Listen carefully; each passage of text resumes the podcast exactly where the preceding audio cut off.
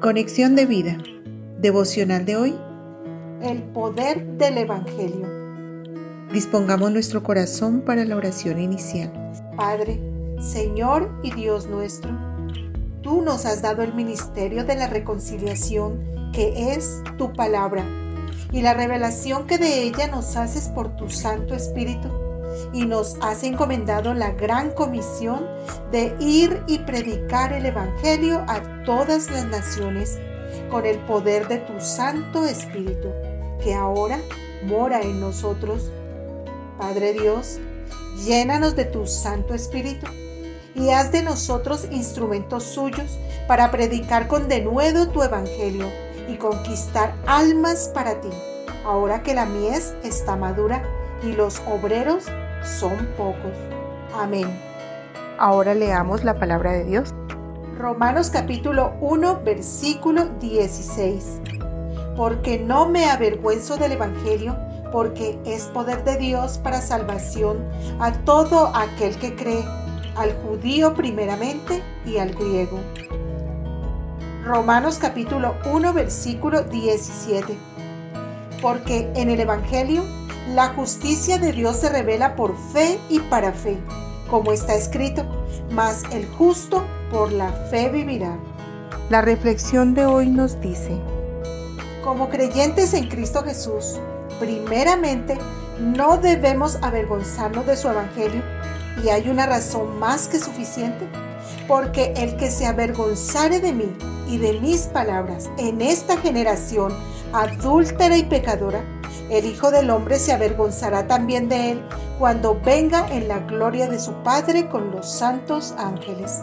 Marcos 8:38. Por tanto, no te avergüences de dar testimonio de nuestro Señor, ni de mí, preso suyo, sino participa de las aflicciones por el Evangelio según el poder de Dios, quien nos salvó y llamó con llamamiento santo no conforme a nuestras obras, sino según el propósito suyo y la gracia que nos fue dada en Cristo Jesús antes de los tiempos de los siglos. Segunda de Timoteo 1, 8 al 9.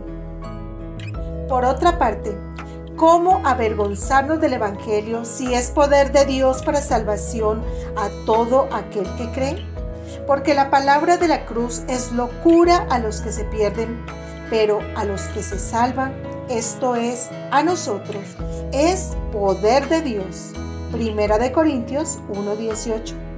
Pues ya que en la sabiduría de Dios el mundo no conoció a Dios mediante la sabiduría, agradó a Dios salvar a los creyentes por la locura de la predicación.